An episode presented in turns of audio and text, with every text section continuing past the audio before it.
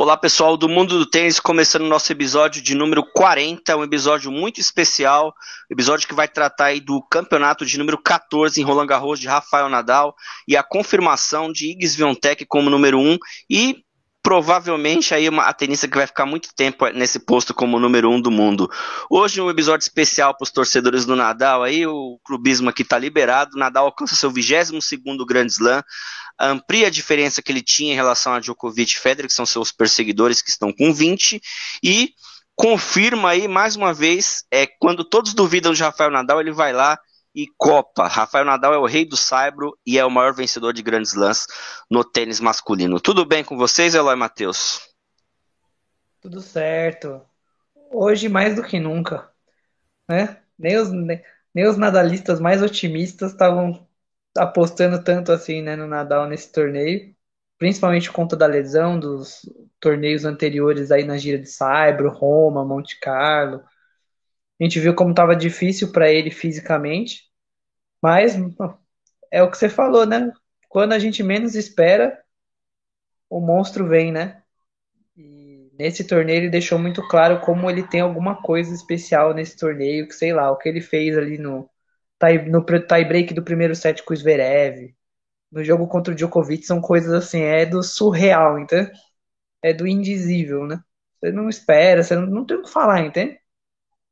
É, ele é monstro, nessa quadra aí, ele é monstro.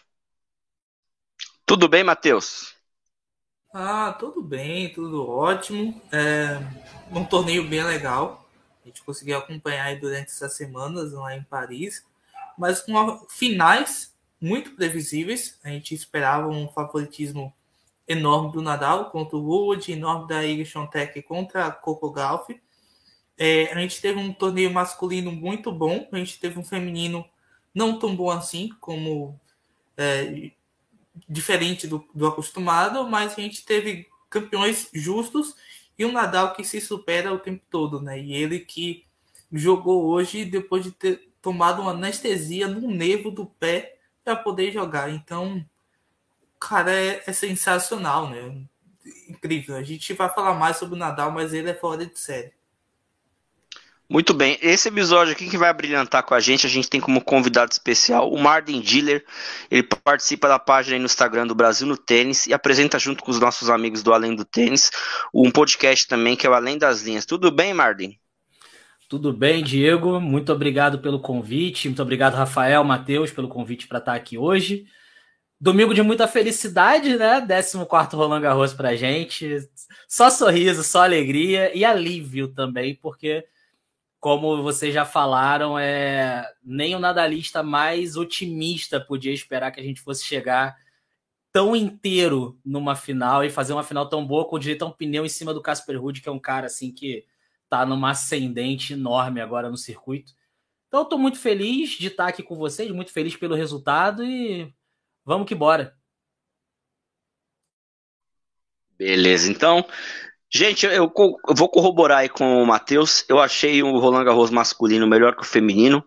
O feminino vem sendo melhor na maioria dos últimos slams, mas o masculino em qualidade, principalmente na segunda semana, com jogos de quartas de final e semifinal, foi muito bom.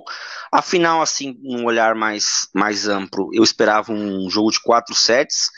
O Rude, infelizmente, sentiu muita pressão, a bola do Nadal andou bastante, o tempo ajudou também essa bola a andar.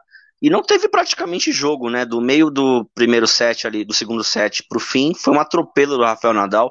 11 games seguidos, e vale aquela máxima que eu falei para Australia Open, nunca desconfie do Rafael Nadal, porque quanto mais você desconfia, mais você acha que ele não vai, ele vai lá e, e, e joga. A partida que ele fez contra o Djokovic nas quartas de final, é, em termos táticos, para mim, é para você colocar no, no, top 10, né? Gente, já estavam esperando ali uma vitória do Djokovic, é, do meio para o segundo set, quando o Djokovic ganha o segundo set ali de virada, a gente já esperava que o, que o serve ia ficar, e todas as vezes que o Djokovic tentava crescer na partida, o Nadal foi lá e fechava as portas, mostrou muita variação, mostrou muito coração em quadra e, e venceu ali para mim o, o torneio. Teve na semifinal um drama, muito por conta do tempo, estava muito úmido a quadra, teto fechado.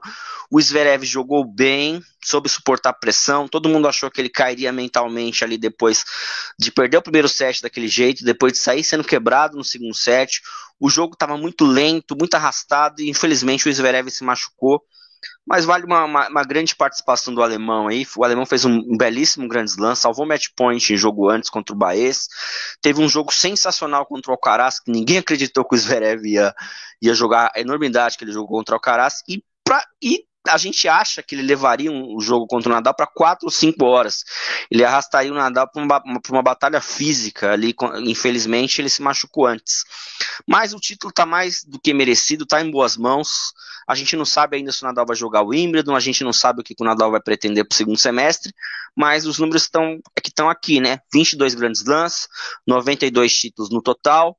É, os dois primeiros Grand Slam do ano, primeira vez que ele faz, em 2009 ele perdeu para o Soder, não conseguiu ganhar o, o, torneio de Roland Garros, e crava aí o nome dele mais uma vez na história, né? O pessoal que, vai, que gosta dessa discussão do Gold aí, é, tem muitos ar argumentos para o Djokovic, tem muitos argumentos para o Federer, mas tem muitos argumentos também para Rafael Nadal, e é mais do que justo, né, colocar ele como GOAT, né, como um tenista que é um dos melhores de todos os tempos. E o que eu mais gosto no espanhol é a capacidade de competir com ele. É, gosto de, de, vários esportes, de bastante esportes. É, eu nunca vi um cara para competir igual Rafael Nadal, colocando todos os esportes.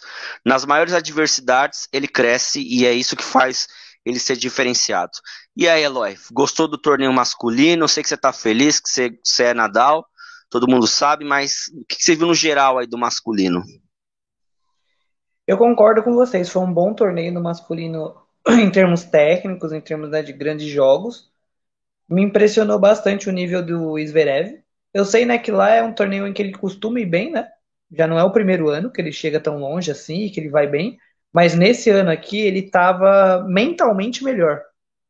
Então você via que ele estava mais preparado ele estava num momento muito bom pessoal, né? Tecnicamente, fisicamente, ele estava inteiraço. Então foi uma tristeza mesmo o que aconteceu com ele, porque era um jogo digno de cinco sets e poderia sim ter pendido para qualquer um dos dois lados. Estava um jogo parelho, de igual para igual. Nadal fez milagre no primeiro set, que o primeiro set era muito do Zverev. Em vários momentos ali pendeu para ele. Então é, foi uma tristeza mesmo. O jeito que ele ganhou do Alcaraz, né, foi bem com uma certa do, dominância mesmo, assim, né? Foi maduro, entende? Foi uma vitória madura em cima do Alcaraz. Mostra pra gente também, né, que não dá pra. Lógico, todo mundo já tá emocionado com o Alcaraz e com certa razão, mas que tem algumas coisinhas, né, ainda, né? Que ainda tem ajustes, ele ainda precisa amadurecer algumas coisas pra Slam, que é um torneio à parte, né? O Diegão sempre fala aí que é diferente, então não tem como. Mas ele vai pegar, vai, vai chegar lá, então a gente tem certeza que vai chegar, mas deu para ver que ainda não é, né? Não, já ainda não tá tão habituado. Gostei muito do Sinner nesse torneio, também foi uma pena, né? Que vem sendo uma sina do Sinner, não sei se a gente pode falar assim, mas ele vem, né? Parece que torneio que ele joga super bem machuca. Ou por algum motivo ele tem que abandonar. E é uma, é uma pena porque ele tá jogando muito bem.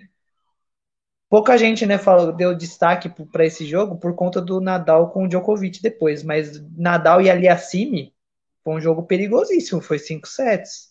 O Aliassime jogou muito bem, foi o tenista que melhor exigiu do Djokovic em Roma e talvez, né, o que tirou mais sets do Nadal nesse Roland Garros. Então, também vem numa crescente. Me decepcionou um pouquinho o outro lado da chave, né? Que a gente já tinha falado no, na prévia, mas Tsitsipas meio capenga, jogou jogos backhand muito mal. Deve, né, tinha meio que uma certa obrigação assim de chegar pelo menos na semifinal, na final, não conseguiu. Rublev caiu pro Tillit, né, no Saibro. Então, também era outro que poderia ter chegado muito bem na final. Mas chegou o especialista, né? Acho que confirma a expectativa que a gente sempre teve no Rude, né? De que ele é especialista no Saibro, que chegou o momento dele. Ele tem tudo para ser pós, né? Nadal talvez ter uma dominância no, no Saibro e um tenista chato de enfrentar em qualquer outra superfície, que ele é um tenista mais reativo ali, né? Mais passador, então é o cara que vai ter sempre consistência, é o que ele garante, né? Então, foi um bom torneio. Foi um ótimo torneio masculino. E aí, Matheus, você que sempre fala, e com razão, que o feminino é maior, maior não, melhor que o masculino, você gostou do torneio masculino nesse ano? Ah, eu achei o torneio masculino bastante divertido. É, embora a gente tenha o cumprimento do favoritismo do Nadal, mas se você olhar para algumas partidas e algumas atuações durante o torneio, a gente vai ver que foi um torneio que teve muito, muitos jogos interessantes, até mesmo o jogo dos tops, o Tsitsipas contra o Musetti no primeiro na, no segundo dia de torneio já foi um, um jogo excepcional, teve o Baez e Zverev, que foram muito bons, é, o próprio Tsitsipas contra o Colar, que foi um jogaço para quem assistiu. Então a gente teve vários jogos bons e a gente teve o Nadal que foi totalmente dominante nas suas atuações, exceto contra o AG Aliassime. O Aliassime conseguiu encontrar um jeito de jogar contra o Nadal. O Nadal poderia, pode não estar 100% naquele dia, não estava, mas ele conseguiu sair dos buracos e conseguiu ter um, um desempenho para poder virar a partida de forma excepcional. E a gente, sim, a gente está falando sobre um torneio com vários jogadores muito bons e a gente vê que tem alguns jogadores que estão crescendo no sabe. É o caso do Medvedev. Medvedev, embora tenha caído cedo para o Tillich, o Medvedev teve boas atuações na terra batida, coisa que ele não vinha tendo há uns dois anos, mais ou menos. Então a gente vê a diferença que é é, o crescimento de alguns jogadores. Né? Fica a em relação ao Tsitsipas, eu acho que ele teve uma chave que era bem acessível e cumpriu. O Ketmanovic, que eu esperava um pouquinho mais, e acabou tomando uma surra do Medvedev. A gente tem um Rublev que foi muito bem, foi longe no torneio, mas é o Rublev, quando chega na hora de um torneio grande, ele não vai conseguir jogar do mesmo jeito que joga no 500. E a gente teve um Marintility que surpreendeu todo mundo, mas que jogou com a garra e com a vontade, que foi impressionante. Fora isso, um Rude que mereceu chegar na final, porque ele foi um dos melhores jogadores da temporada de Saibro e que estava jogando muito bem e que soube jogar estrategicamente com todos os jogadores, exceto contra o Nadal, né? E o Rude quase caía na estreia para um aposentado de Songar. Só para a gente perceber o como foi interessante esse torneio. São duas semanas e a gente, poxa, esquece das coisas que aconteceram dentro dele. Mas sensacional o torneio masculino e esse ano com muita emoção, exceto a final que foi um passeio e o Nadal que ganhou 11 games seguidos para ser campeão novamente de Roland Garros.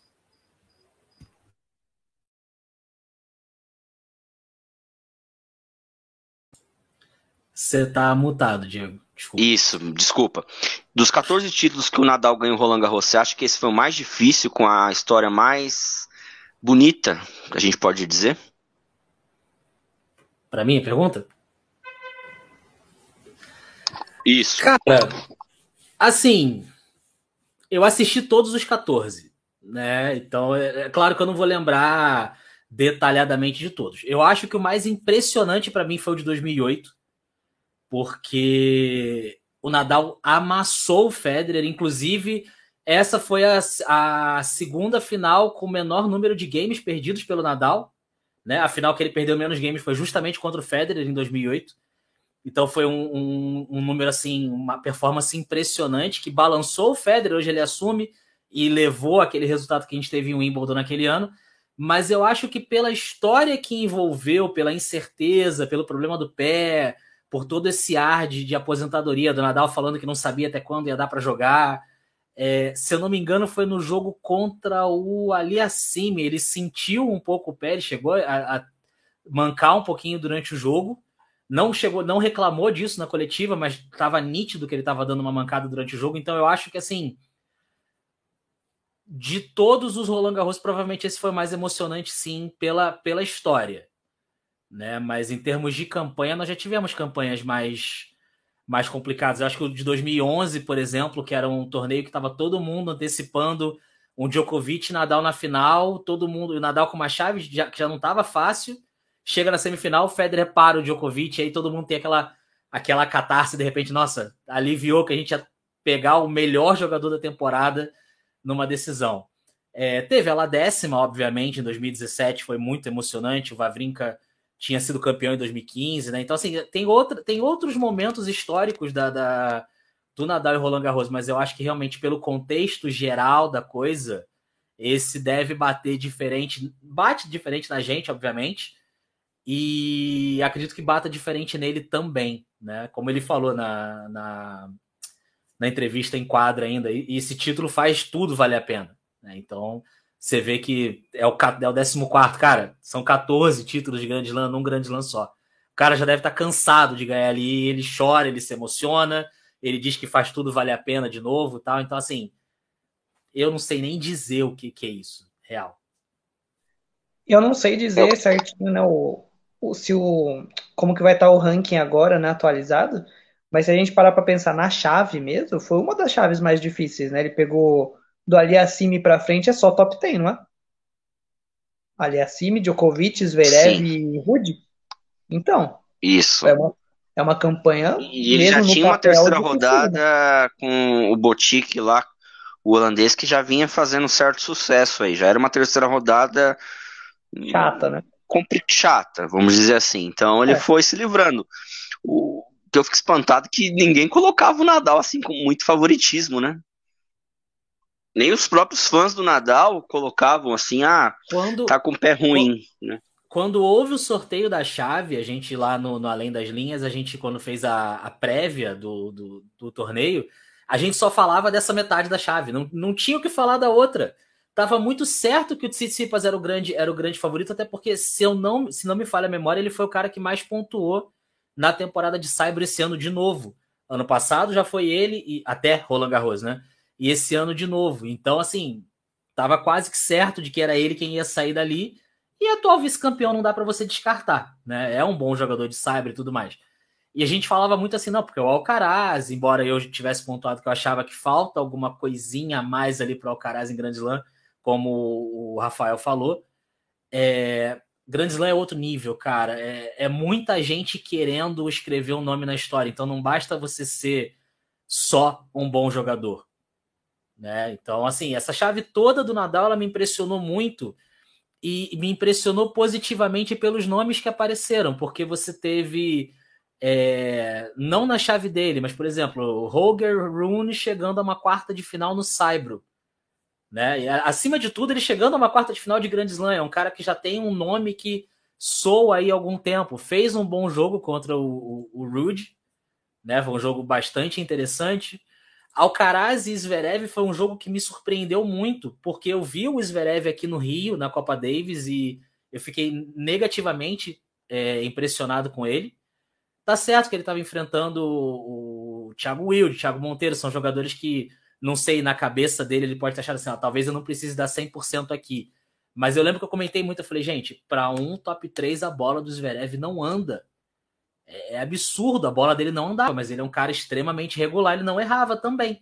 Mas eu esperava alguma coisa a mais dele. E aí, quando eu entro naquele jogo dele com o Alcaraz, o Zverev batendo, pegando de cima, indo pra rede. Gente, pô, vocês, o pessoal que tá vendo aí também, que acompanha tênis e tudo, quantas vezes o Marcelo Melo brincou que o Zverev só ia pra rede para apertar a mão do, do adversário? Né? Já tem uns anos isso. E contra o Nadal ele estava buscando, cara, buscar a rede contra o Nadal. Você tem que estar tá muito seguro do que você está fazendo, porque senão a passada vem, irmão. A passada vem, ela vem de qualquer lugar, ela vem de qualquer jeito e ele tira aquele coelho da cartola na hora de dar passada. E o Zverev estava conseguindo fazer isso. Ele estava conseguindo, ele conseguiu esse ritmo contra o Alcaraz e, e contra o Nadal ele estava imprimindo igual. Tanto que eu estava realmente preocupado daquele jogo ir para o quinto set, porque a gente comentando em off, ah, ele não consegue manter esse ritmo por mais de um set. Ele perdeu o primeiro set naquela virada absurda no tie-break, e no segundo set ele tava lá de novo no pescoço do Nadal com tudo. E aí a gente falou, beleza, irmão, então agora o cara tá querendo, ele tá querendo tanto quanto o Nadal. E eu acho que Grand Slam é muito isso. Você tem grandes jogadores, alguns que não estão com o ranking que merecem. Eu acho que, por exemplo, é o caso do Silic, Silit é um cara que nesse torneio ele quis muito. Então, pelo que ele apresentou nesse torneio, ele não é, não é um top 20, ele é um top 10. É um cara que fez semifinal e brigou de igual para igual com o outro top 10. Então, assim, é, me, me, surpreendeu o City, me surpreendeu o Rude, me surpreendeu o Aliassime, que é um cara que eu tive o prazer de ver algumas vezes jogar aqui no, no Rio de Janeiro, no Rio Open também.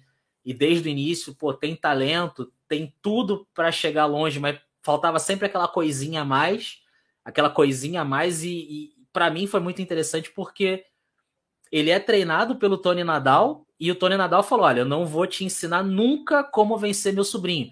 E sozinho ele encontrou uma forma de levar o Nadal para os 5 sets. Isso diz muito sobre o patamar que o Aliassime está chegando agora. Né? E num torneio onde o ídolo dele se aposentou, que o Aliassime ele é um dos grandes ídolos dele quando ele estava crescendo, é o Tsonga. Né? Então, acho que foi um torneio muito emblemático para ele assim. E no geral, só realmente decepção para mim foi o Tsitsipas, que eu acreditava que tinha tudo para ir longe. Mas eu estou muito satisfeito com o Casper Ruud. Eu acho que é um moleque que tem muito potencial, muito futuro. Precisa de mais algumas coisas no jogo dele, porque isso ficou muito evidente hoje contra o Nadal, porque a hora que o Nadal abriu a caixa de ferramentas, o moleque foi para foi a corda e ficou lá. Ele não, não tinha mais o que fazer. Né? E até o, o, Nardini comentou que ah, o Nadal, ele, o, o Rudy, ele tem um estilo de jogo que fazia sentido alguns anos atrás, e o jogo do Nadal é moldado para enfrentar esses caras, que era como o Djokovic jogava antigamente, Simon, é, quem mais que jogava dessa forma? Não me vem na cabeça agora, mas eram caras extremamente regulares e que o Nadal sempre tinha que fazer esses caras jogar mais uma, e mais uma, e mais uma, mais uma. E isso aconteceu hoje. Né? Então, assim, ou o Rudy amadurece como é, um jogador extremamente regular, que é o que o Djokovic é hoje, que é o cara do mais uma, mais uma, mais uma, e sempre mais uma, até que vem aquela cruzada ou vem aquela paralela que você não sabe de onde ele tirou e ele ganha o ponto, ou ele adiciona algumas ferramentas no jogo dele, como o Zverev está fazendo. De qualquer forma, se você pegar o, o Australian Open e o e Roland Garros e colocar as duas chaves assim, uma do lado da outra, cara, é o melhor prognóstico que a gente tem para o futuro do tênis, que está com certeza em grandes mãos.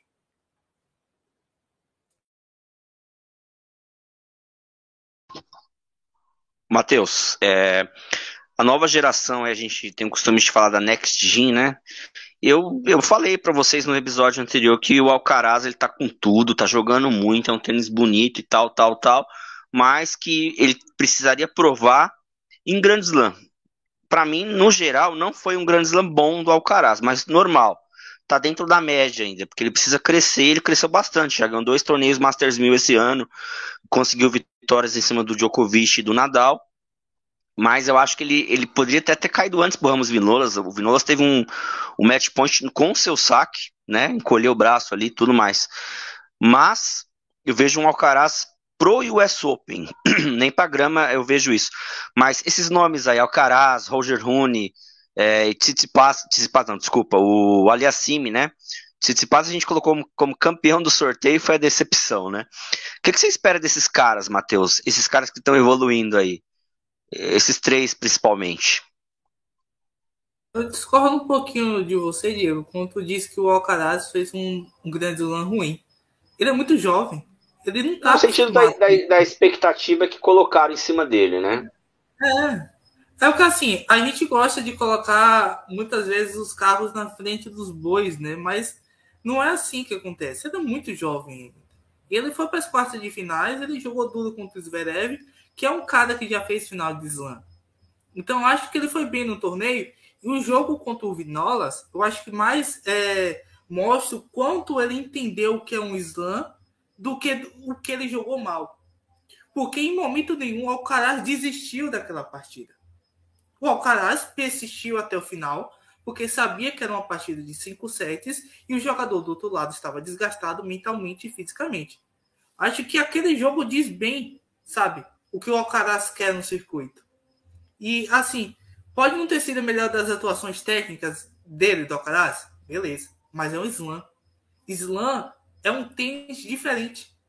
É um tênis com upgrade, que o cara tem que jogar bem durante cinco sets, durante quatro, cinco horas. Então acho que ele foi bem. Acho que contra o Zverev, o que aconteceu? O Zverev anulou tudo que o Alcaraz tinha de armas naquele dia. O Zverev estava fazendo isso durante o torneio e o Zverev fez isso contra o Nadal também. Ele, o Nadal teria muito mais dificuldades na semifinal, caso o Zverev não tivesse machucado. Porque Zverev estava anulando o Nadal também.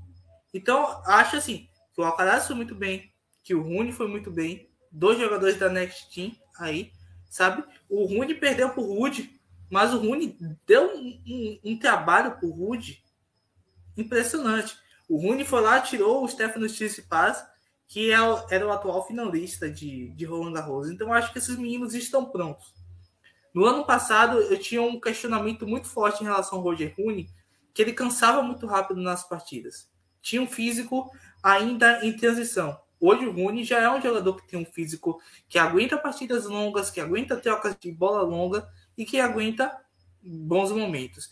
E assim, se você dá uma olhada, é o melhor resultado de slam deles.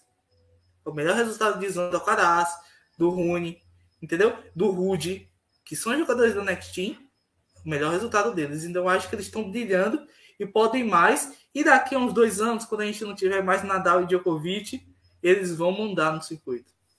Eu acho que a gente vai ter o Djokovic ainda, ah, não sei não, acho que não. Acho que a mente dele não vai aguentar. Sabe, o físico até aguenta, mas a mente talvez não aguente. Só, só para corroborar uma coisa que o Matheus falou rapidinho, é, eu acho que a gente está muito mal acostumado com esses caras, Nadal, Djokovic e Federer a gente está sempre procurando o próximo tenista dominante. A gente não, não sabe olhar para a possibilidade de você ter tenistas dominantes, no plural. Né? A gente não, não, eu acho que a gente não sabe mensurar uma possibilidade de você ter Tim, Medvedev, Zverev, Tsitsipas, Alcaraz, Rude disputando de igual para igual títulos de Grand Slam. Porque antes do Federer era assim. Tanto que você teve Ferreiro, você teve Hewitt, você teve Roddick, você teve Marcelo Rios, Agassi Sampras, os anos 90 quase inteiros foram assim. Isso explica um pouco por que, que o Sampras só tem 14 títulos de Grand Slam.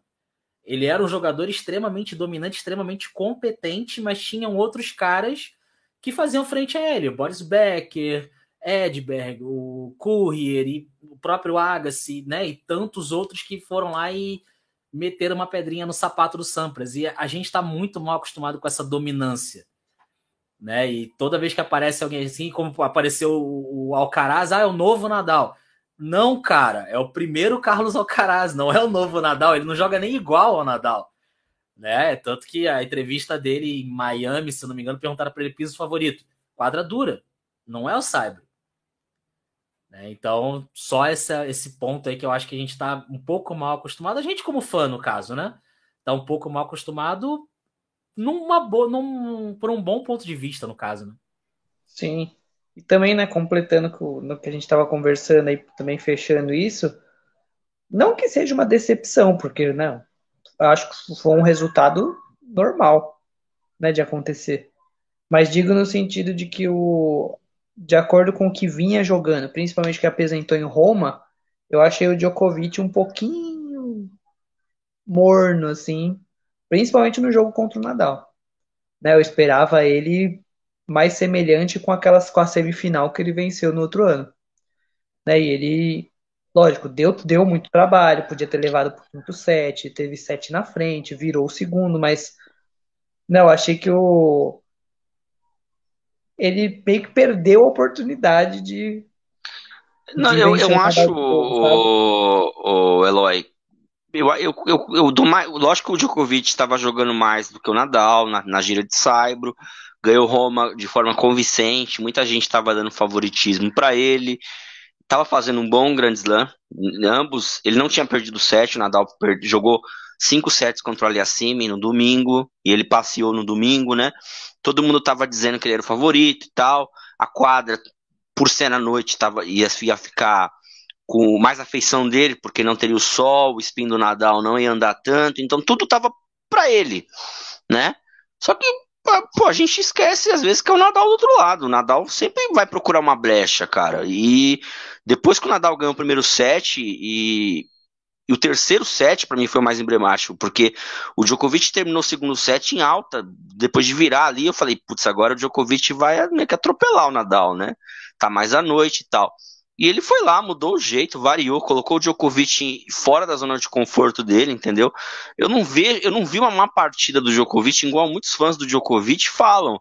eu acho que foi muito mais mérito tático e técnico do Nadal nesse, naquele jogo do que um demérito do Djokovic. Lógico que é difícil os dois jogarem muito bem é. a, ao mesmo tempo, mas eu, eu, não, eu não fiquei com uma má impressão do Sérvio no jogo em si. Eu achei um, muito mais mérito do Nadal que, meu, tudo que o Djokovic tinha para fazer, ele foi tirando, entendeu?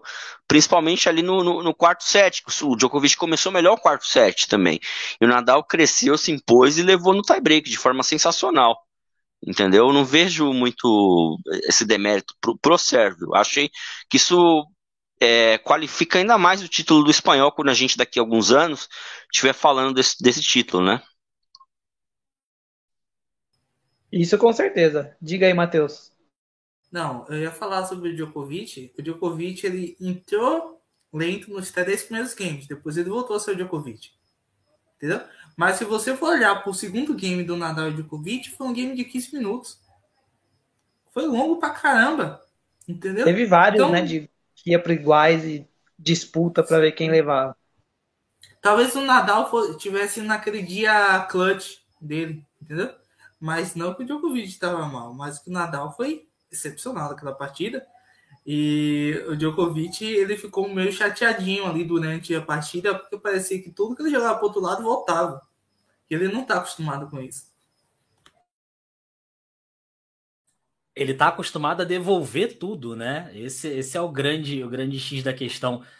É, tem uma coisa que, que eu falo muito na, quando eu estou debatendo assim Nadal e Djokovic e tal, é que eu, eu não acho o jogo do Djokovic uma coisa absurda, porque o jogo dele não tem nada demais. Se você parar para analisar friamente, é um jogo básico de fundo de quadra. Só que ele é excepcional no básico. O básico dele é provavelmente o melhor básico da história que o tênis já teve. Ninguém nunca fez o básico tão bem.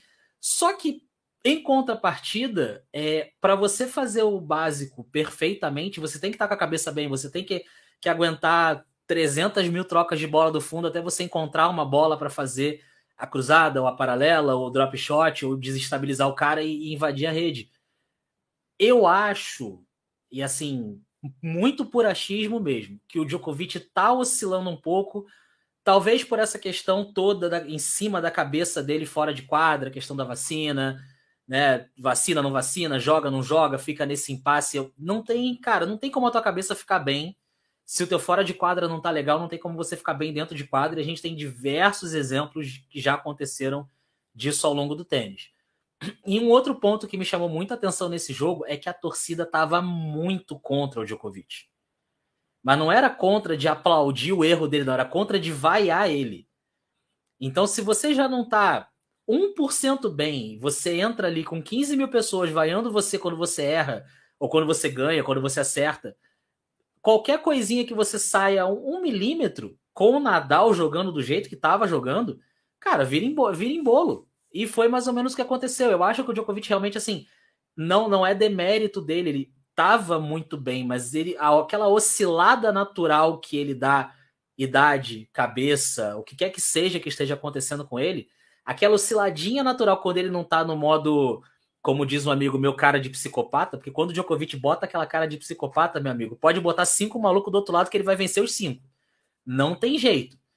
Não tem jeito. E isso faltou nesse jogo. Ele não tava com aquela cara dele que ele trava a cara, esbugalha os olhos e acabou. Isso, foi, isso me chamou muita atenção. Então, não sei se ele sentiu, não sei se a idade tá chegando e é cabeça cansa, corpo cansa, não dá para manter esse nível todo, mas realmente, na hora que ele caiu um pouquinho, o Nadal tava lá para dar o bote. Muito bem, gente. Então a gente fica aí, a gente, a gente até pensava que eu ia trazer informação hoje, mas o Nadal não decidiu ainda se ele vai jogar o Wimbledon. Palpite meu, que eu venho falando com todo mundo aí que pergunta, colocando nas redes sociais também. Acho que ele não joga e acho que ele não deveria jogar. Não vale pontos. Acho que ele tem que cuidar desse lance do pé. Se for ser competitivo, hard americana é, é algo bem danoso ao corpo e ele sofreu bastante ano passado, que ele tentou jogar e não deu. Então, cuide do pé. A temporada dele, mesmo se ele não jogar mais a temporada, já tá ganha. Dois slams é surreal, entendeu? Imagina que se quando faz três, então acho dois surreal. Então, é, acho que ele não deveria. Por outro lado, acho que ele quer jogar porque muita gente vai desistir. né? E é uma oportunidade ele ganhar o Wimbledon, mas ele sabe que, que lá o Djokovic tem mais condições para ser um quintal dele. Vocês acham que o Nadal vai ou não vai para o Wimbledon? Ó, dando só um, dando um pitaco aí também, né, eu li agora há pouco uma reportagem, está lá no Globo Esporte, que deu né, o nome, né, da, tá acontecendo com o Nadal, que até agora também não, ninguém tinha muito falado, é uma, chama síndrome de Miller-Weiss, que é uma degeneração, né, ele fala de necrose, né, mas é degenerativo, né, então o, o osso vai corroendo, vai, vai, conforme ele vai estressando, né, aquele, aquele local do corpo, né, vai degenerando, já não não reconstrói mais como antigamente. Então, tá muito complicado, ele sente dor demais. E ele mesmo falou, né, que só fez o que fez nesse torneio agora, de fazer essas infiltrações para adormecer os nervos, porque era Roland Garros, que ele não vai fazer mais. Que essa hipótese ele não quer mais, ele falou isso na coletiva. Só que ele disse, né, que vai fazer um tratamento agora que é meio que um ultimato, assim, né, um, uma última chance. E que se ele conseguir uma forma definitiva de deixar esses dois nervos que doem muito ali nessa região do pé mais adormecidos, né, ou com menos dor suportável, ele disse que vai jogar o Wimbledon. Então, que ele tem o desejo, que ele né, se colocou aí com a, com a vontade de ir, ele tem. Vai depender única e exclusivamente desse tratamento. Agora, por um lado, eu concordo que, assim, pensando nele a longo prazo, seria bom não ir. Só que se eu tô na cabeça dele, eu falo, ó, eu vou encerrar a carreira Roland Garros ano que vem. Se ele encerrar Roland Garros ano que vem, ele não joga mais o Wimbledon. Esse é o último. Então é complicado, entende? Não ir. Então eu acho que se ele vê qualquer possibilidade de ir, eu acho que ele vai, mesmo se for para perder na terceira rodada, mas só para ele se despedir, entendeu? Do torneio. Ele se despedir, não, não que as pessoas vejam ele lá, mas ele sentir que, né, que foi com a mentalidade de que é a última, né? Realmente encerrar o ciclo dele lá, entende? Eu acho que ele vai em todos os slams desse ano para encerrar direito, entende? Com ele mesmo, né? Mas ele só não vai se realmente não tiver condições físicas. Mas eu acho que se ele ver qualquer brecha, ele vai.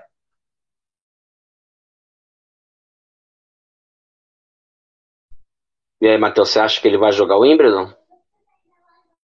Ah, acho que vai depender realmente também aí que o Rafael citou para ele jogar. Se ele conseguir ter sucesso no Wimbledon. Até porque, como a gente já tinha comentado hoje no grupo mais cedo, Nadal joga muito bem na grama. Mas joga muito bem mesmo. É um dos melhores que joga nesse piso. Então ele chega até com favoritismo. Inclusive junto do Djokovic. Então, acho que caso dê certo o tratamento do pé, acho que o Nadal vai para o Wimbledon. Acho que está dentro dos planos dele, tanto que ele ainda não desistiu do torneio. Ele ainda está na lista de Wimbledon. Se ele já quisesse desistir, ele já tinha desistido logo. Se ele está na lista ainda, é porque ele quer tentar ao máximo ir para o Wimbledon. E aí, Martin, o que, que você acha? Assim, um pouco de fã, um pouco de analista. O que, que você acha que ele deve fazer? Cara, eu tô muito com, com o Eloy nessa eu acho que quando, quando apareceu essa lesão, no ano, apareceu essa lesão em 2005, né? Mas quando ela se tornou esse problema enorme no ano passado, é, eu não lembro quem, foi alguém do staff do Nadal conversou que se ele passasse por uma cirurgia ele não conseguiria mais correr. É, tem uma cirurgia para corrigir esse problema, ele não conseguiria mais correr. Agora, ele falou que vai passar por esse tratamento de infiltração se realmente ele está pretendendo parar o ano que vem, ou se isso resolver definitivamente, ele não sabe quando para. De qualquer forma, a última vez que o Nadal pisou em Wimbledon foi em 2019. Né? Então eu acho que ele deve estar tá babando para voltar lá, pelo menos para sentir a grama. É um torneio que ele sempre teve boas chances, né? A não ser quando pegava o Dustin Brown ou o Nick Kyrgios no caminho, que aí não tinha chance nenhuma, mas quando não pegava nenhum desses dois, era, era um torneio que ele tinha boa chance, é um piso que ele joga muito bem, como, como vocês falaram. É, então eu acredito sim que ele vai fazer o possível para jogar e talvez, e aí vou, vou entrar no campo do achismo de novo, ele, pelo que ele fez no Australian Open, Acapulco, Indian Wells e agora em Roland Garros, eu acho que ele está no momento do corpo dele, tirando o pé, do corpo e do jogo dele que ele tem plenas condições de ganhar os quatro grandes lãs no ano. Tá? Isso daí é chutômetro arriscadíssimo. Mas ele fez a melhor início de temporada da carreira dele, cara. Né? Ganhou Roland Garros assim de forma dominante, tirando a semifinal. Eu acho que ele não estava tão dominante assim, mas foi dominante o torneio inteiro. Então ele deve estar tá sentindo o jogo dele, deve estar tá se sentindo no momento em que ele tem grande chance de encerrar a carreira com algo que ele nunca fez, que seja ganhar os quatro no mesmo ano. Então, conhecendo o Nadal, esse maluco comedor de bolinha que ele é, se tiver uma possibilidade, ainda que mínima, dele conseguir chegar em Wimbledon jogando a 90%, 80%, ele vai jogar. Isso daí, para mim, tá bem claro. Isso aí, a gente vai falar mais de Wimbledon no próximo episódio, quando sair as chaves, a prévia, ver quem vai ver quem vai jogar, quem vai boicotar, como é que fica essa situação sem os russos e bielorrussos. A gente vai falar mais desse próximo grande slam aí, de Wimbledon. Vamos falar do feminino agora. Iga Swiatek confirmou o favoritismo, manteve e ampliou a sequência de vitórias, agora são 35 vitórias seguidas, é, recorde atrás de recorde. Pessoal que, go que gosta muito da Bart, como eu, a gente pensou que ia ficar órfão no circuito, mas a Iga foi lá e vai quebrando barreiras aí, estabelecendo o número dela, o nome dela, perdão, como uma grande tenista. A gente falava sempre da Osaka, que a Osaka era tenista para ganhar 10 slams. A gente falava da Bart, que a Bart era uma, uma tenista para ganhar vários slams. E por que não Iggs Viontech, já que ela tem um desempenho muito bom no Saibro, soberba no Saibro e na quadra de hard, e é uma jogadora que deixa o jogo para quando ela tá no modo dela, fica injogável, como diz, diz o Pedro, nosso amigo lá do Papo de Tênis. Um perigo ali contra a Zeng, no, um set perdido ali que ela sacou pro set, mas fora isso, foi um slam domina, dominante de ponta a ponta. Título mais do que merecido. O que, que vocês viram aí do slam feminino? Para mim, foi o pior Roland Garros feminino dos últimos anos. Muitas cabeças de chave caindo é, na primeira semana. Muitas que eu apostei que fariam frente, Halep, Jabur, é, que iam para a segunda semana com uma, uma, certa tranquilidade, caíram cedo. E a Iga não tem culpa disso. Ela fez o que tinha que fazer, foi tratorizando e distribuindo pneu para quase todo mundo, né? Que, que vocês viram do slam feminino aí, Eloy? Eu concordo, foi um slam que né, a gente apostou muito em algumas, algumas meninas que elas não foram longe, né? A Jabu tava fazendo até agora a melhor temporada da vida e ganhando torneio mil, jogando muito no Saibro. Eu achei que ela ia chegar na segunda semana, a Halep também, Sabalenka conseguiu a benção de perder para George, jogando mal pra caramba. É, Diegão já fica triste, que realmente Coitado não dá, pra, não dá pra apostar. Mas eu gosto, mas assim, a, o que impressiona. A minha esperança é, que... é, a grama. A minha esperança é a grama, mano. Não, não, nem tem grama, ela é bielorrussa, mano. Esquece. Ela não pode ir. Só no US Open, ela não pode nem ir. Olha que merda. Já era. Só em agosto agora, já era. Já era. Vai continuar na vida de modelo lá no Instagram. O... A Iga, falando mais né, especificamente, a gente falou disso antes. Eu sei que é chovendo molhado, mas ela sobra demais. O que ela fez na, do, do jogo com a Pegula pra frente é imoral. É só 6-2, 6-1, é 6-0, é, é só espanco, entendeu? Não, tipo, não tem jogo.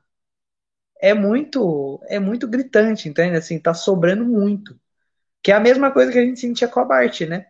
Então, e, só que ela é muito jovem, né? Eu acho que ela ainda tem espaço para melhorar ela tem espaço para aprimorar certas coisas ou desenvolver um pouco mais alguns né, uma variação de jogo, jogo de rede, saque, coisas mais alguns fundamentos assim que pode enriquecer o jogo dela.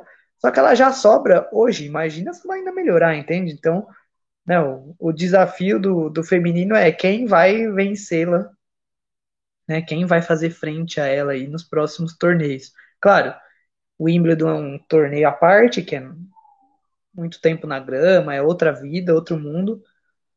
Mas gostei também de algumas, né, de algumas meninas aí que, joga, que eu achei que jogaram muito bem. A Pegula, com, né, acho que ela cumpriu com, com o slam que ela e com o que ela já vinha apresentando antes. A Contaveit, Kazakhtina. Tem algum. Então, assim. Não, não foi de todo, né? Só Sviatek, mas tem jeito, ela tá sobrando muito, muito, muito, muito. Aí, e aí, Matheus, sua crítica aí. A gente fez bastante spaces, eu sei mais ou menos o que você vai falar aí. Pode descer o, porrete em todo, quase todo mundo aí no feminino. Não, eu vou fa falar a lista aqui de gente para criticar no feminino, mas aí se eu for fazer isso, só vou terminar 9 horas da noite. O telespectador e o pessoal que vai ouvir o podcast não vai querer ouvir, entendeu? Mas só para você ter uma ideia, o último jogo que foi a 3 sets no feminino foi na terça-feira. Foi da televisão contra a Leila Fernandes. E foi o único das quartas de finais que foram a 3 sets. Entende? Já na, na segunda-feira a gente só teve dois jogos indo a 3 sets. Ou seja, um nível de equilíbrio que geralmente é a base da WTA não existiu. Existiu uma jogadora super à frente de todas as outras e meninas muito erráticas, presta atenção, muito erráticas, que venceram suas partidas em meio ao desequilíbrio das adversárias. Quer ver uma coisa? Coco Golf e Trevisan. Um set, onde nove, sete dos nove games foram quebras de saque. Ou seja, um nível mais baixo, com jogadoras erráticas, com meninas que não conseguiram desempenhar o seu melhor jogo. E aí a gente pode puxar outras, a Kerber, a Andresco, a Raducano, a, a Sabalenka, a Simona Halep, a Zarenka, a Jabot, a Sakari, todas essas meninas que poderiam trazer mais equilíbrio e mais jogabilidade para Roland Garros, não jogaram o seu melhor. E aí a gente falou tantas vezes no, Space sobre essa questão de será que elas estão equilibradas mentalmente para aturar um jogo de grande slam, assim como elas aturam para um jogo de mil? Qual a diferença de um jogo de grande slam para um jogo de mil? As mesmas jogadoras, as mesmas adversárias. Muitas das vezes a chave da, do grande slam é mais fácil do que uma chave de um WTA 1000. A chave da Iga foi melhor do que a, foi mais fraca do que de todos os torneios que ela tinha vencido anteriormente. Mais fraca que Miami, mais fraca que Roma, foi muito mais fraca, entendeu? E essas meninas que tem tanto nome, que tá no circuito, dominando e tudo mais, elas não conseguiram se equilibrar. A única menina que não me decepcionou foi porque não me espera... eu não esperava nada. Que foi a Naomi Osaka. Que a gente já esperava cair cedo. Mas fora isso, a gente mostra que é um circuito que tem muita menina que joga bem na hard, mas nos outros dois pisos elas não conseguem jogar no mesmo nível de atuação. E sobre a Iga, aquele set perdido para a Zeng foi fundamental para ela vencer o torneio como foi. Porque aquele set acordou a ilha. Mostrou assim: poxa, eu estou num grande slam. Eu tenho que vencer meu adversário. Porque ela estava passando o carro por cima de todo mundo. As adversárias não davam dificuldade para ela. Ah, a Danca quebrou a Iga no segundo set da partida. Mas a Iga estava com o jogo controlado. A Iga estava sacando para vencer o, o, o segundo set. Entendeu? Aquele set contra a Zeng foi um diferencial. E a Iga venceu muito tranquilo. E eu falo com muita propriedade. Em momento nenhum o título dela teve ameaçado em Roland Garros. Momento nenhum. Desde a primeira rodada, nenhum momento, nenhuma jogadora conseguiu ameaçar a Iga. E aí, Marlon, o que você viu do feminino, assim? Um atropelo da Iga e as outras jogadoras? Cara, eu vou, eu vou entrar, pedir permissão para vocês para entrar num, num, num, território um pouco espinhoso do tênis feminino, porque assim, eu assisti muito pouco desse torneio. O que eu fiquei sabendo foi mais assim, por terceiros, por ler, e assim, não assisti por preconceito. Realmente, a minha agenda de trabalho não, não me deu é, é liberdade para assistir os jogos do feminino. Mas eu assisti um pouco pré-Roland Garros e no Além das Linhas eu até brinquei. Eu falei, quem Igas Viantec vai ganhar Roland Garros esse ano? Tava certo para mim que ela ia ganhar. E aí, hoje eu enxergo uma coisa que eu conversei com a Judy Murray em 2019, eu até brinco que é a entrevista que nunca vai, nunca vai ao ar, Porque eu, eu gravei essa entrevista, eu nunca decupei. Eu tenho o áudio dele virgem aqui, eu nunca escrevi, nunca fiz nada. Mas eu, eu conversei com a Judy sobre a época que ela foi capitã da, da Fed Cup, e a gente conversou sobre desenvolvimento de atletas e tal. E aí ela falava que ela, passou, ela passou muito mal, né, entre aspas, como capitã da Fed Cup, porque quando ela, as tenistas dela enfrentavam outras atletas, ela falava assim: Poxa, mas aqui cabia um slice, aqui cabia uma variação, aqui cabia um drop shot, cabia uma bola funda e chegar na rede. E as atletas dela simplesmente não tinham esse artifício, não tinham esse desenvol essa é, habilidade para chegar lá e fazer. Né? E isso não é uma coisa que me chama atenção de hoje. Eu sou fã de carteirinha da Sabine Lisicki. Para quem não conhece, é finalista de Wimbledon em 2013. E a, a Sabine era uma tenista extremamente descompensada mentalmente, mas tinha um jogo muito completo. Então, assim, primeiras rodadas do US Open era 6-0, 6-1, 6-1, 6-1. Nesse Wimbledon 2013, ela venceu a Serena. No ano anterior, se não me engano, ela venceu a Sharapova. O tênis feminino, há pelo menos aí uns 15 anos, quem tem um pouco mais de variação leva. E a gente tem é, um retrospecto que, que, que positiva essa teoria. A própria Serena ter sido tão dominante numa idade avançada como ela foi, porque assim, ah, mas a Serena não vence um título de, de Grand Slam nem sei desde quando. Irmão, ela meteu três finais no ano. Perdeu uma para Kerber, uma para para Halep e uma para Osaka. E as três, tipo, teve uma para Andresco também. Foi uma para Andresco, acho que essa da Andresco foi no ano seguinte, se eu não me engano foi 2019, eu acho, e para Osaka em 2018. Então, assim, o próprio, a própria Serena ter sido tão dominante numa idade tão avançada, que aí 2018 ela já tinha 37 anos, já é uma coisa que diz que fala muito sobre o formato do, do tênis feminino. E aí você junta essa, esse bolo todo com a declaração que a própria Moresmo deu a Moesmo, que é, ela é diretora de, de Roland Garros, eu não, eu não tô, não tô completamente por Isso, fora diretora. do cargo que ela ocupa. É diretora, né? diretora. Né? Você tem a diretora do torneio falando que o tênis feminino não é interessante, por isso as meninas não jogam na quadra central ou na rodada noturna. Cara, isso é inconcebível.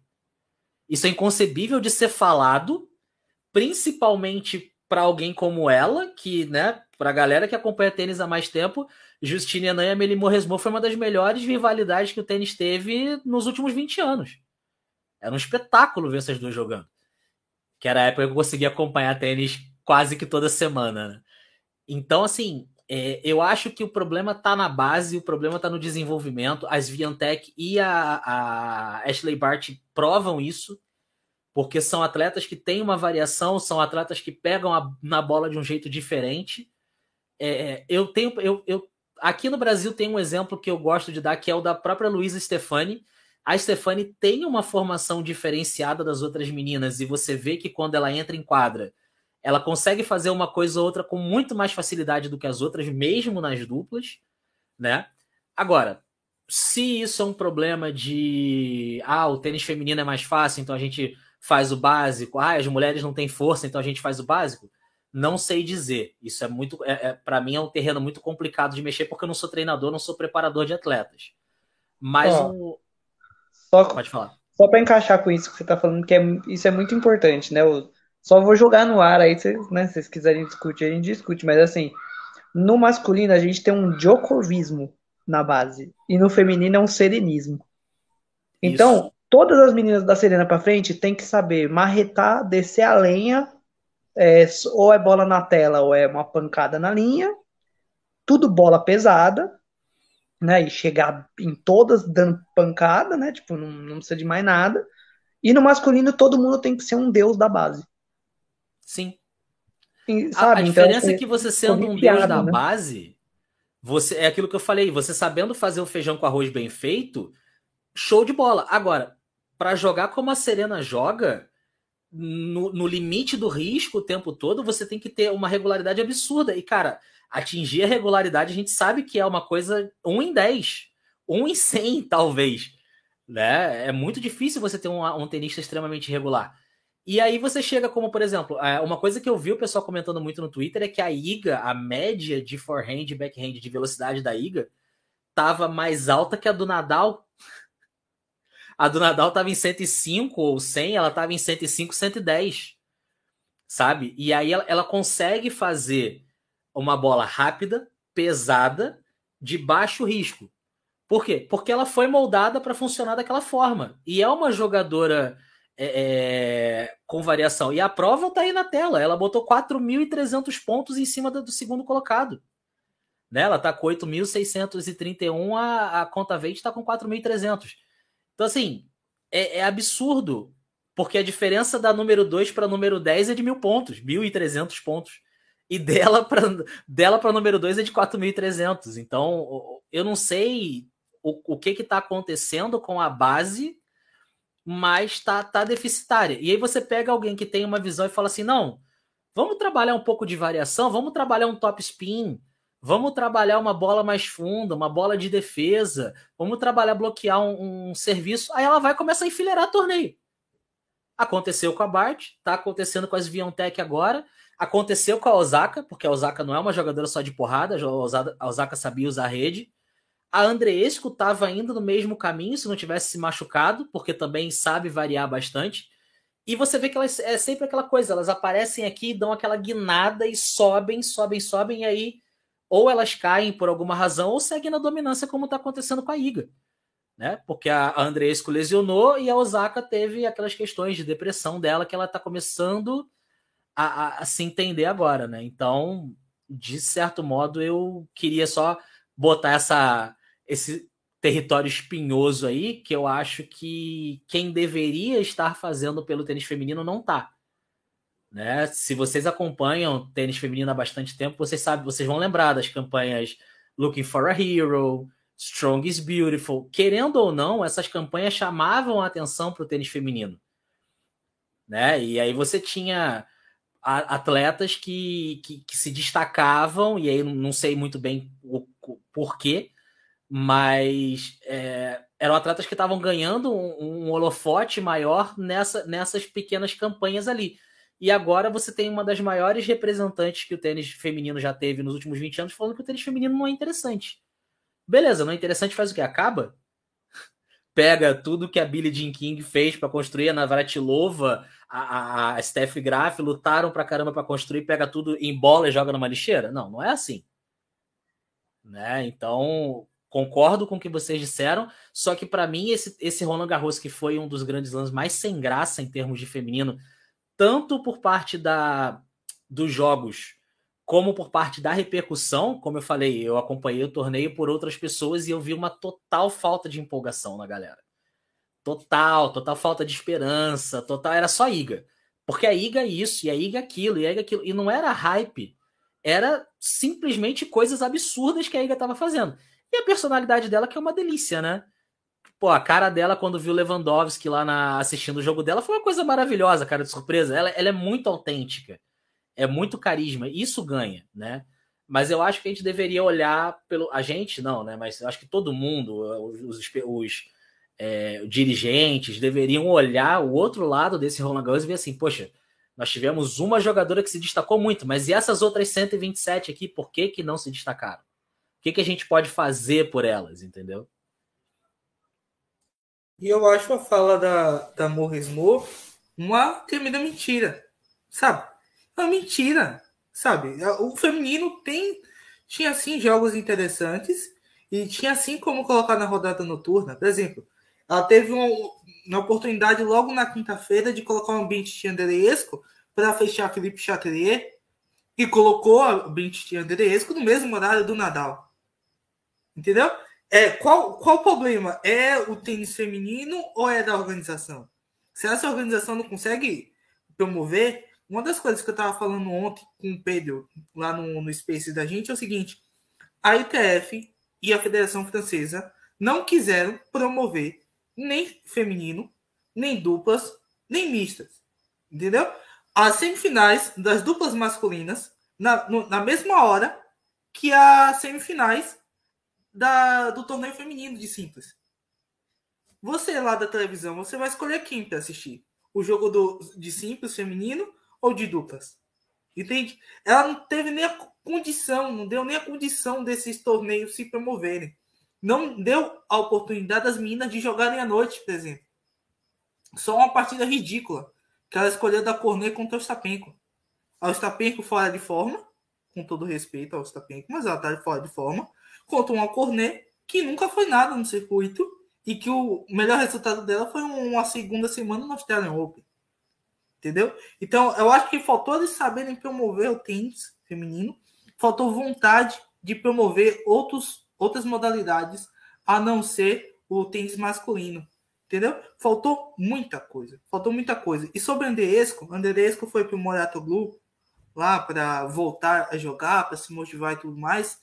E a Andreesco ela tinha um, um tênis de muita variação, estava jogando com muita variação, jogou Roma com muita variação, deu trabalho para Iga assim, com muita variação, com golpes é, com mais colocação, com mais giro e tudo mais. Chegou contra a Bente de Andreesco, começou furar sem estratégia, só batendo para a bola ir para outro lado. Foi assim também na, na estreia dela também. Ou seja, é, o problema tá na jogadora, que a jogadora não sabe fazer isso, ou tá na sua equipe que não faz a jogadora usar as armas que tem. Entendeu? Por que Andrés jogou de um jeito em Roma e jogou de outro jeito em Roland Garros? São condições bem parecidas, mesmo piso. Entendeu? Então, onde está o problema? O problema é muito mais do que a gente consegue ver. Ô, Matheus, queria que você comentasse, e vou pedir pro Eloy e o Marden falar depois, aquilo que a gente falou durante essa semana aí no, no, de um dos spaces, não me lembro se foi ontem ou anteontem, sobre como a pandemia está atrapalhando as jogadoras do, no feminino. Você comentasse aqui o que você falou lá.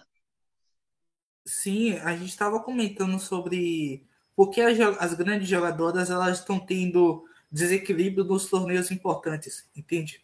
E aí a gente pegou e comparou com o ranking da WTA de 10 anos atrás e os jogadores que a Serena Williams enfrentou 10 anos atrás. Eu trouxe para o pessoal. Nesse momento vai ser um pouco complicado a gente pegar a lista das minhas que a Serena pegou quando ela venceu 34 partidas seguidas. Mas assim, a Serena pegou jogadoras que ameaçavam e jogavam muito mais regularmente do que a Iga pegou agora na sua sequência. Com todo o respeito às meninas que a Iga pegou agora, são muito inferiores à que a Serena pegou anteriormente. E não era da Iga, tá? A culpa é do circuito. A culpa são dos profissionais que estão gerindo a carreira dessas meninas. E aí, durante o período da pandemia, dois anos atrás, a gente tinha o melhor momento da WTA que existia.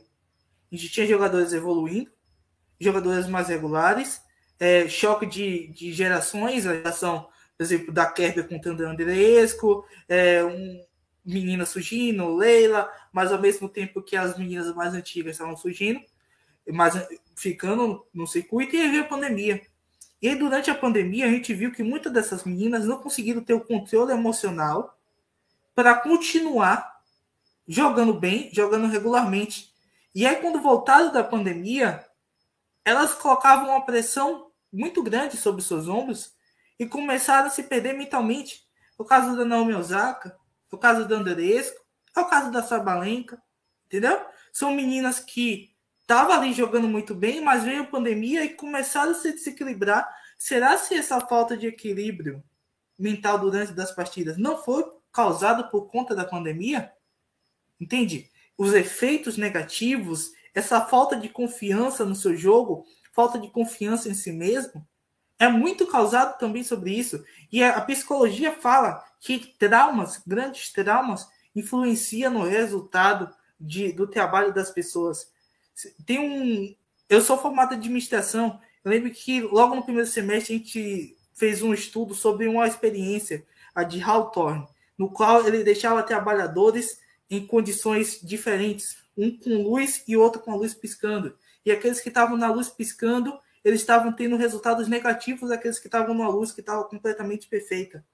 E aí você leva isso para um, o tênis e você percebe assim, quando estava tudo bem, quando as coisas estavam equilibradas, as meninas estavam evoluindo. Depois da pandemia, que aconteceu aquele enorme número de traumas, a gente vê as meninas cada vez é, com mais problemas psicológicos, de, de ansiedade. Por exemplo, a, a Vika tendo a, ataque de pânico durante a, a, partida dela, entende? Isso é uma coisa que a gente não, não via com tanta constância antes. A gente está vendo mais agora. E eu, eu, eu acredito, na minha teoria, tipo, né, nada comprovado cientificamente, mas que a pandemia teve efeito nisso. Não sei se o Eloy concorda comigo, que é psicólogo, né? Não, eu concordo que, assim, com certeza teve um impacto emocional. E não foi só no, só no feminino, é que no masculino a gente viu menos dentro dos tops. Mas talvez a gente não saiba muito dentro do, do restante, né? Do, digamos, né? Além do top 100. Mas, por exemplo, o próprio Wild. Ele foi 100% né, impactado pela, pela pandemia, né? Rompeu, quebrou com um grande, com um momento que estava num fluxo ideal. E muitas meninas também tiveram essa mesma quebra, mas por exemplo, o Tien é um caso extremamente semelhante com o da Osaka. Então isso aconteceu com todo mundo, né? Com muita gente. Mas com as meninas, claro, talvez tenha uma tendência, né, um pouco maior, porque lógico, dentro da população, não que seja uma regra, tá? Porque não é uma regra, mas dentro da população feminina existe, né, uma tendência a ter uma oscilação um pouco maior no nível emocional, principalmente por conta dos hormônios, né? Tem questão de, de menstruação, né, do ciclo menstrual, tem, né?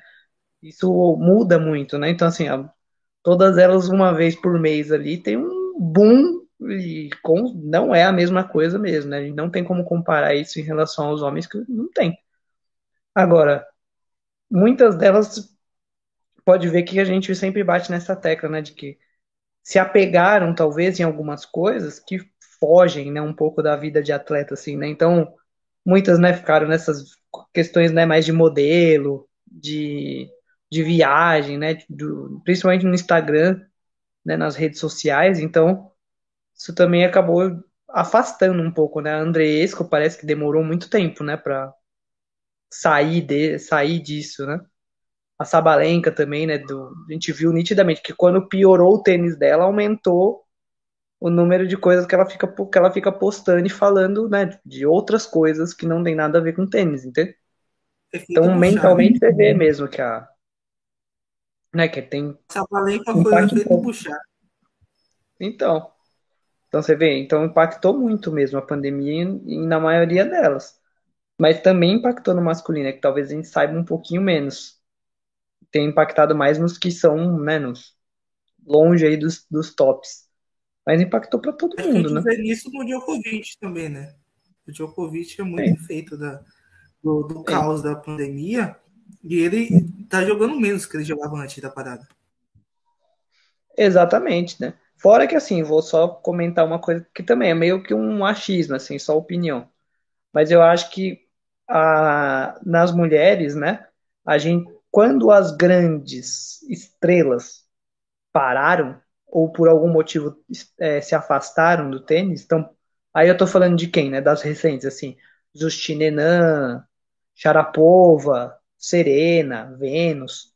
Quando elas ficaram né, off né, do circuito, assim, e até da mídia, é, o circuito inteiro caiu nesse sentido, entende? de importância, de relevância, de mídia, de, de potência, entende? Por quê? Porque elas que lutavam por isso. Só que elas pararam de lutar é, fora da quadra, entendeu? E os homens é, têm, né, hoje, pelo menos, lógico, tem essa questão de, putz, eles nem, muitos nem precisam lutar. Porque só o fato de existir Nadal, Djokovic e Federer já tá lá. Sempre vai estar tá lá, entendeu? Sempre, né, sempre vai ter apelo midiático, pop, tudo, comercial, TV, tudo. Agora, as mulheres, se não tiver né, representantes fortes e que elas corram atrás disso, o circuito hum, ele vai morrendo, entende? Ele diminui muito. Então, mesmo tendo a Bart, é, vai, a gente aqui é fã, assiste, gosta. Agora, se eu, por exemplo, né, vou dar um exemplo banal, assim, a minha mãe gosta de tênis, mas ela não é fã ela assiste porque eu gostava, ela assistia comigo desde pequeno e começou a gostar. Se eu perguntar para ela quem é a, a Bart, ela não sabe. Mas se eu perguntar para ela quem é a Sharapova, ela tem foto. Porque tem torcia. Se eu perguntar quem é a Serena, ela viu o filme lá da Serena, ela foi no cinema querer ver. Entendeu? Então eu acho que o feminino ele carece de jogadoras lutando pela causa dessa forma como elas estavam fazendo dentro da quadra, com a pandemia e com as vidas né, pessoais de cada uma. Cara, você viu a Sharapova alguma vez depois que ela parou de jogar? faço Só ideia. quando anunciou que ia ser mãe. Então, Só Só pra isso. anunciar a Mas- gravidez. mas em relação né, ao tênis, né? Tipo, a causa, não tem mais, não sumiu, não vai uma final. O Guga, Mas a Sharapova, Vai a Sharapova nunca foi Garros. uma. A Sharapova nunca foi. Eu acho que ela nunca foi uma grande lutadora da causa do tênis. Ela foi uma grande lutadora da causa dela. sim, só que isso acabava Né? ajudando as outras, né? Porque tava, Exatamente. tava atrelado, né? Só que O você problema vê, é que a nesse Sharapova tem uma vantagem. é, desculpa só, te, só te, te cortar, mas só para pontuar isso. A Sharapova, eu acho que ela tem uma vantagem, entre aspas, não me entendam mal pelo que eu vou falar agora, que ela é uma mulher branca, loura, alta e extremamente bonita de rosto. É tudo que ela precisa para vender. A Kornikova fez um movimento parecido, que inclusive a Kornikova foi a grande precursora desse movimento. Então a Sharapova não precisava fazer muito para se vender. Ela precisava aparecer numa quadra com um vestido da Nike de uma coleção exclusivíssima que ficava perfeito naquele corpo dela que parecia que tinha sido esculpido. Tudo que, a, tudo que o padrão quer ver, tudo que o padrão demanda. Então fica fácil vender. E a Serena era exatamente o contraposto. Né? A Serena era força. Ainda que com beleza, mas era força também. Então eu acho que o, o grande ponto de Sharapova e Serena nessa fase do tênis terem funcionado tão bem é que ela eram contrapostos perfeitos. Você, as pessoas gostavam da Sharapova porque ela era uma jogadora guerreira, acima de tudo muito bonita, mas extremamente guerreira, extremamente limitada, o que deixava essa, esse artifício do guerreira mais evidente ainda. E a Serena porque era extremamente talentosa extremamente guerreira também, e era o contraposto da Sharapova, era meio que a bela e a fera, né? A Serena, aquela potência, e a Sharapova, princesinha que estava ali brigando contra a grande potência do tênis, que era a Serena. Então, querendo ou não, isso vende, né? Vende muito. e- Né? Mas eu sinto falta disso, assim, né? De, putz, parou de jogar, você não vê as meninas nunca mais. Não, o Guga tá lá em Roland Garros todo ano. A Lógico, eu acho que- que é melhor nem, nem aparecer. Então, aí vai lá, entendeu? A Justine Henin, não vai, a gente nunca, nunca mais viu. Entende, né? Então, Mas não é. É difícil. Eu acho que isso não, não mudaria também muita coisa. A, a Sharapova sempre foi egoísta, não fez, não fez amizades com tênis, nem as colegas dela russas, Miskina, é, Zvora- Zvoraneva, Dinara, né, Dinara Safina, ninguém era amiga dela. mesmo Kirilenko sendo era uma russa que ela ali. não se dava de jeito nenhum. A Miskina. Mas- é, A, Mis, a Miskina que ganhou. A, a Svetlana era que melhor falava com ela, mas nada de amizade também. Exato. Claro, Agora mas seria sim, mais. É, mas seria mais no sentido de, de, dar, de ter voz, entendeu? De, de ser um representante midiático. Porque aí, se a Sharapova dá uma entrevista, ou se a Serena vem a público dar uma entrevista dando uma paulada na Morresmo, ela, ela é maior que a Morresmo, mesmo sendo diretora de Roland Garros, entendeu? Todo mundo vai olhar, todo mundo vai falar. E é diferente. Então, era muito o quê? O que a Navratilova fez, o que a Graf fez, entendeu? Por isso que eu digo, né? Exatamente. Acho que a melhor coisa que a Jean fez hoje. foi colocar a Billie J hoje pra salvar a pele dela. Foi. A Billie Jean apareceu hoje, mas por que todo torneio a Billie Jean tem que representar as mulheres? Entende? Porque Só porque só ela é a primeira a criadora, É. cara, né? Tantas outras vieram depois. Entendeu? A Serena não tá jogando, a Serena poderia muito bem estar hoje lá em Roland Garros. Será se o que foi que, que aconteceu que não tava nem Serena, nem Vênus lá? Será se a Vênus e a Serena não têm condições de, de aparecer? Será Entende? se elas foram convidadas? Exatamente. Exato, então parece um circuito desunido através da organização, entendeu? Sim, Mas o Desde feminino, o feminino sempre foi desunido. Nesse ponto, o masculino ganha. Os homens são mais unidos, se você for ver. Até, até para se contradizer, existe um respeito maior. Talvez sim. É, eu- mas, mas eu acho- se você for ver a, a Maria Esther, se você. Quando ela estava viva, ela chegava em Wimbledon, ela aparecia, mas se aparecesse qualquer outra menina que tivesse se aposentado há cinco anos atrás, não aparecia, mesmo se fosse uma Sharapova da vida, mesmo se fosse uma Justine Renan. Por que isso? Entende? Essa é uma das coisas que eu não entendo e que dificilmente eu vou entender. É, assim, eu vou, eu vou botar, vou puxar um pouco para pro lado político da coisa. Não política de política, mas político de relações mesmo.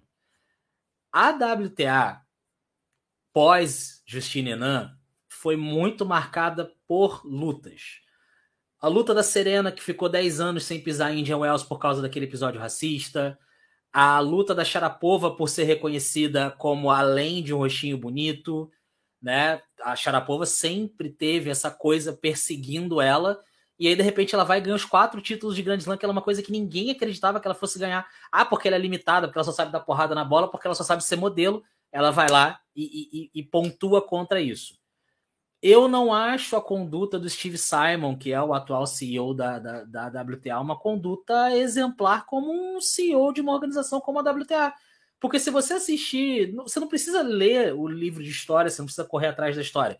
Assista Guerra dos Sexos, o filme da que conta a história da WTA, aquela partida entre a Billie Jean King e o Bobby Riggs. Só assiste o filme e você vai sentir que a vibe daquela WTA com a WTA de hoje é completamente diferente, né? E sobre a Serena, a minha namorada acompanha muito a Serena, ela tem uma, uma ela sente uma representatividade muito grande na Serena, ela admira muito. E ela fala, cara, a Serena tá muito tá se divertindo muito sendo mãe. E aí você para para pensar que, querendo ou não, a Serena é o primeiro expoente negro em um esporte dominado por brancos desde que o tempo é tempo. E aí ela vem a ser a maior atleta mulher da era aberta. Em número de títulos de Grand Slam, acho que ela já bateu as outras, né? Tá com 23 agora. Ela passou a gráfica, que tem 22. Isso, bateu a gráfica, tem 22. É, e aí fica atrás da Margaret, a Margaret Court, Court tem 24. 24. Mas é ninguém ia pra Austrália. Exato, né? Mas é fora da era aberta, então não conta. A gente tá falando da era aberta. e aí. E a Serena foi extremamente dominante. E aí, será que assim, depois de ter batalhado esse todo esse caminho de 1995, quando ela se, se profissionalizou, a gente está em 2022, são 27 anos ela ainda não se aposentou. Será que ela tem mais alguma energia para lutar por mais alguma coisa? Sabe? Será que ela quer sair lá do conforto da casinha dela, com o marido dela, com a família dela, com a filha dela, com a irmã, né? E, e toda a família, para vir aqui dar a cara a tapa e falar: Ô, Morresmo, você tá errada, não pode ser assim? Sabe? É complicado, porque se você pegar para olhar, no tênis masculino a gente também não tem ninguém disposto a fazer isso. Porque guardadas as devidas proporções, quando o Djokovic veio a público para falar da questão da vacina, que ah, eu sou contra, que não tem que se vacinar, que não tem que ter passaporte vacinal para torneio, quem se levantou contra ele foi Federer Nadal. Você não viu Sampras, Agassi, Guga, é, Rios, Ferreiro? Você não viu esses caras vindo e falando assim, irmão, ó, a gente está falando de uma questão de segurança sanitária. A ciência está pontuando isso. E aí é o que o, o Eloy falou, que eu interrompi ele e, e, e ele prosseguiu.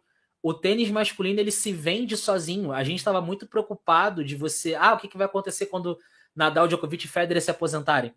Aconteceu nada, irmão. Já tá todo mundo aí louco com o Alcaraz, que é a próxima sensação. O Zverev, o Zverev também tem uma legião de fãs. O Tsitsipas tem uma legião de fãs. E agora o Aliassime também já está começando a chamar atenção. Então, o esporte masculino, eu não sei porquê, eu não sei se é uma coisa que está inserida na sociedade e não dá para quebrar, mas o esporte masculino ele tem essa coisa. E quando você pega a Ashley Bart, ela era um fenômeno dentro do tênis. Porque quando eu converso com, com amigos meus que não acompanham tênis, os caras me vêm com Serena na mão. Né? Ah, Sharapova. Ok. Por quê? Porra, a era gata demais, mano. Tal. O referencial da Sharapova é que a Sharapova é gata demais. O referencial da Serena, maior de todos os tempos. Mas e o que, tá, o que aconteceu nesse meio de caminho? Dinara Safina, jogava muito. É, Helena Vesnina, sabe? A Dementieva, que foi top 10, também dava um, calor nessa galera, dava um calor na Justina Enan e tudo mais e tal. A própria Bia aqui no Brasil, cara, eu fiz um. Ainda no, na questão de valorização do tênis feminino, eu fiz uma live com as meninas do Brasil em 2020, tava. Foi até bom você botar a Bia que eu lembrei. Bia, Luísa, Teliana, Gabriela Sé e Carol Meligene. E aí toda a nossa conversa girou em torno do seguinte: em 2019 você teve, você teve quatro torneios femininos no Brasil. Entre TF, entre tudo.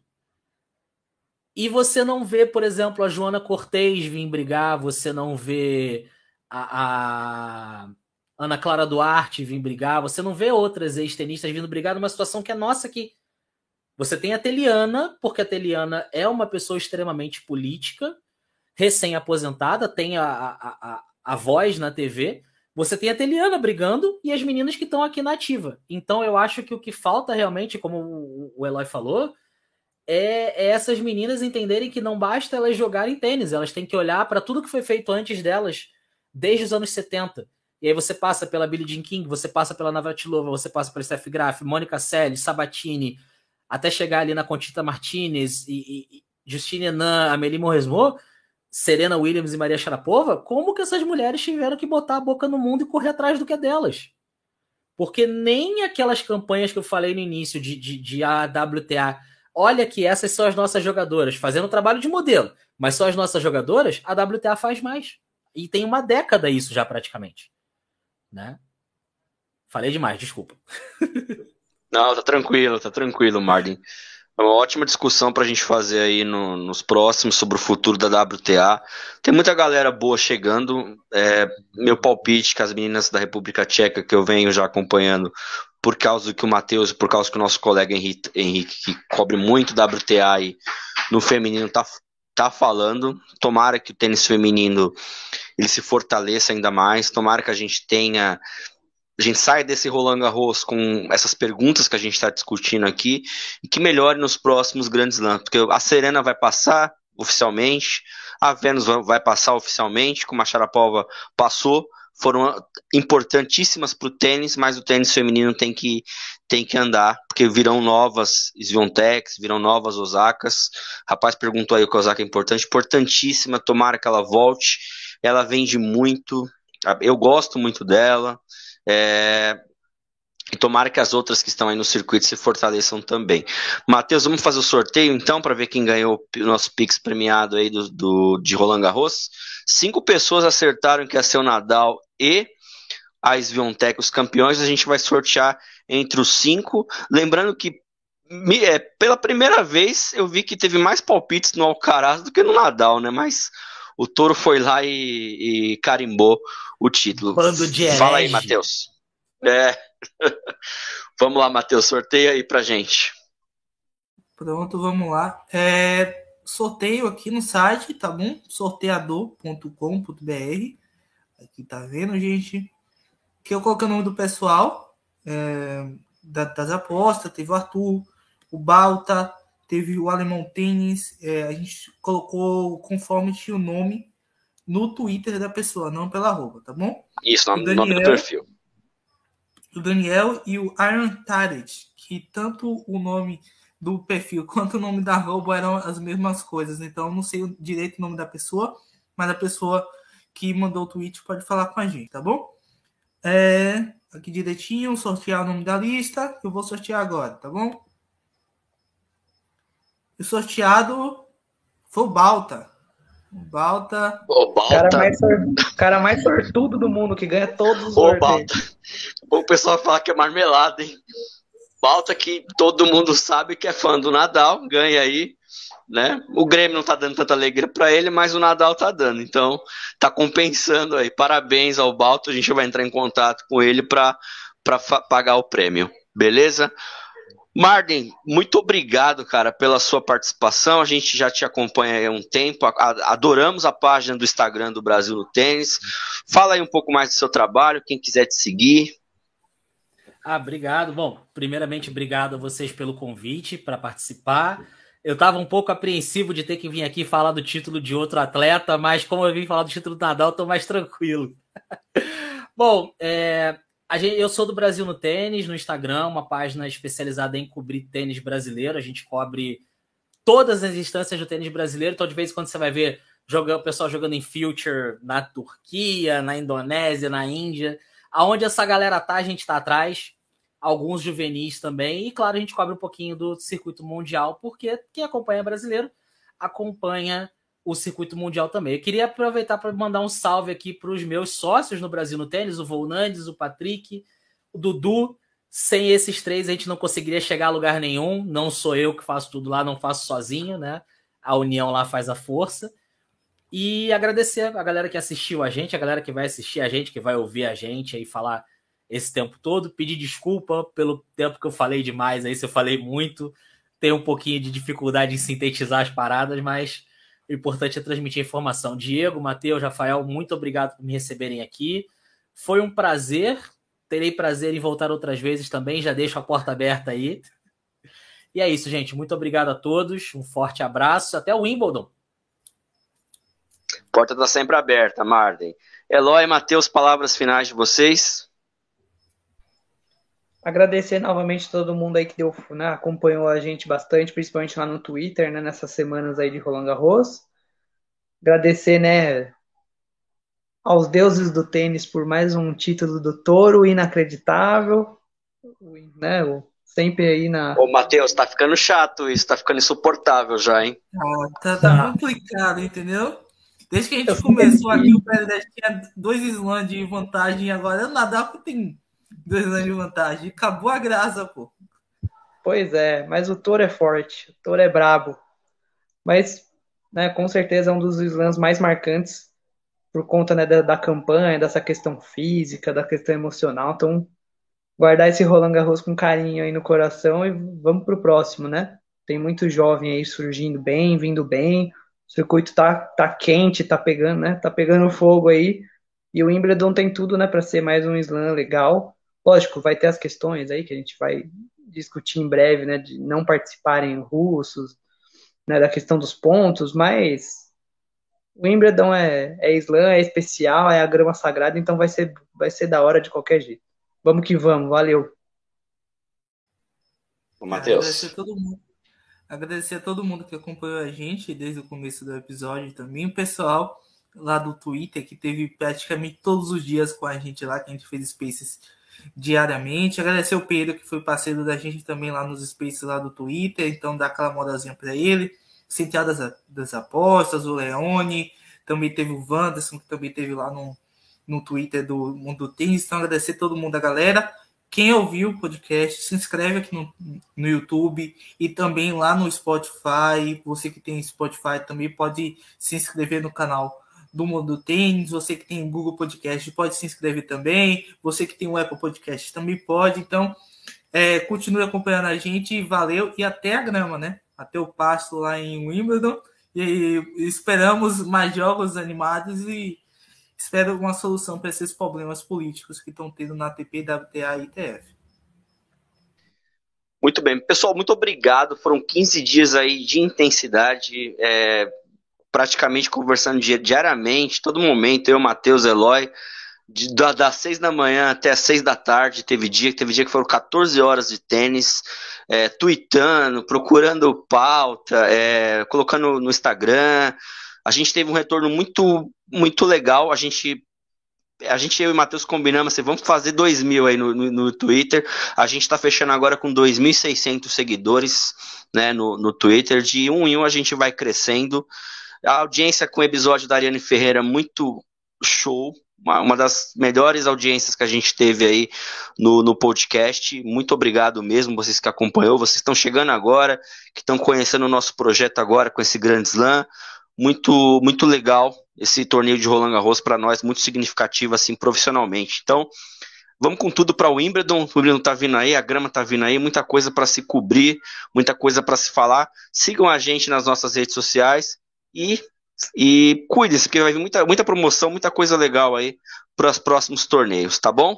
Abraços, fiquem com Deus, tchau.